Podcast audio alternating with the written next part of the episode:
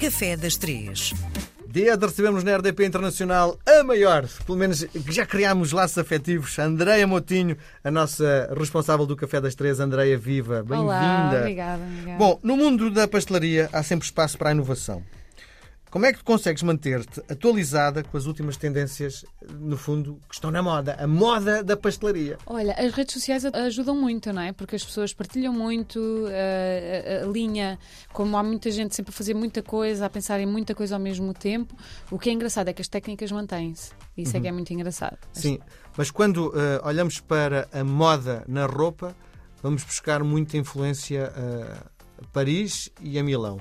E na pastelaria? Também. Porque eu já ouvi falar muito na pastelaria austríaca, que é conhecida, conhecida mundialmente. Sim, sim, Onde sim. é que tu vais buscar a tua. Eu, eu confesso que a minha é mais eh, Paris, eh, França, é, está muito, muito próxima mesmo. E essa linha tem um nome? Não, é Não? uma linha pastelaria francesa típica. É mais a parte da técnica que, que os franceses têm, não é? Tecnicamente eles são realmente muito bons. E nós também, no que é tradicional e regional, mas eles têm ali um cuidado com o produto, por exemplo. A qualidade do produto para eles é, é muito importante. Uhum. Que hoje em dia nas pastelarias da rua portuguesa, qualquer ovo serve, qualquer margarina serve, qualquer manteiga serve, e para eles não. Eu lembro-me que nós tínhamos de ter cuidado à percentagem de umidade que tinha a manteiga para o coração. Sim. O que é que nos traz hoje no Café das Três? Olha, hoje trago uma receita que é o tocinho do céu. Sim. Só trago uma receita. E o meu desafio, sabes? Isso é difícil. Este não venhas com histórias, este é difícil, não é? Não, não é difícil. o que é que eu trago aqui? Qual é o meu desafio? Eu não, não tinha noção. E, e- e existem muitos tocinhos do céu espalhados pelo país. Quase que dá para fazer um roteiro. Sim. Eh, E seria uma coisa Quer interessante. dizer que o, docinho do céu do Porto é diferente de Lisboa? Exatamente, ou seja, e, e é muito interessante. O que é que eu digo aos, meus, aos nossos ouvintes para eles partilharem connosco a receita da avó, Hum. para a gente depois poder até fazer uma coisa interessante e comparar as receitas e perceber. é? Uma coisa que eu tenho a certeza é que em nenhum há tocinho, ok? Sim. Por isso, Sim. estamos Em nenhum tranquilos. Tem tocinho? em nenhum tem tocinho, em Sim. nenhum há tocinho. Sim. E convém explicar que é uma receita, não é, é regional portuguesa, não é, ok? não é conventual, ok? Hum. É regional. Muito bem, então vamos lá meter Vamos as lá. mãos na massa. Não tem massa, para não? Uh, não, mas é. Lembras-te de eu dizer há uns programas atrás que era preciso utilizarmos e vamos precisar de um termómetro. Sim. Esta vai ser a primeira receita que as pessoas vão precisar do termómetro. Para as farófias também, mas podem pôr na bimbi. Aqui não, vamos precisar mesmo do, Do termómetro. do termómetro.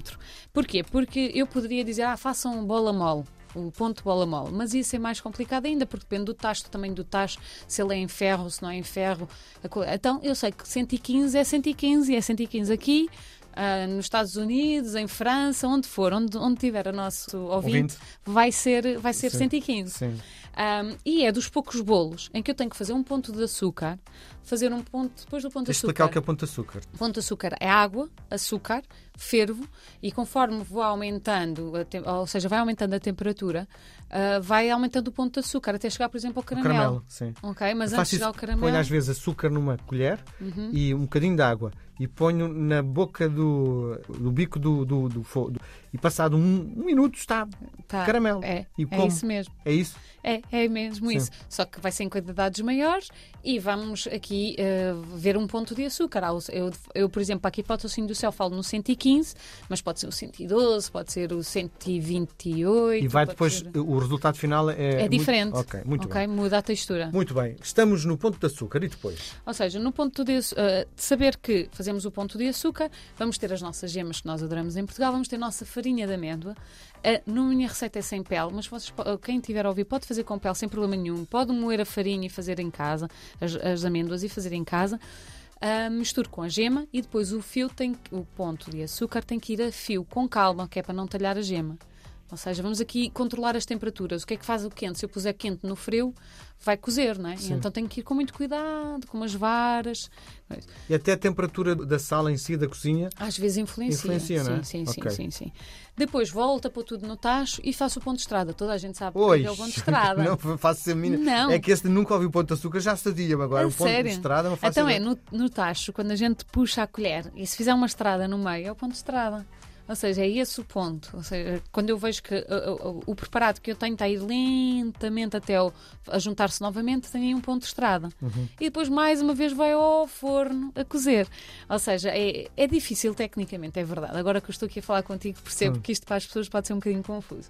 E vamos, não sei se te lembras, nós falámos das temperaturas do forno. Este vai cozer a 150, ou seja, uma temperatura baixa durante mais tempo para ficar mais enqueijado, como a gente quando corta, Sim. fica mesmo ali enqueijadinho. Um queijado é que é com, é mesmo com compacto. Não, não, Não, compacto. compacto. Compacto. Muito bem. Ok. Isto é para ser servido eh, a seguir à refeição e acompanha o quê?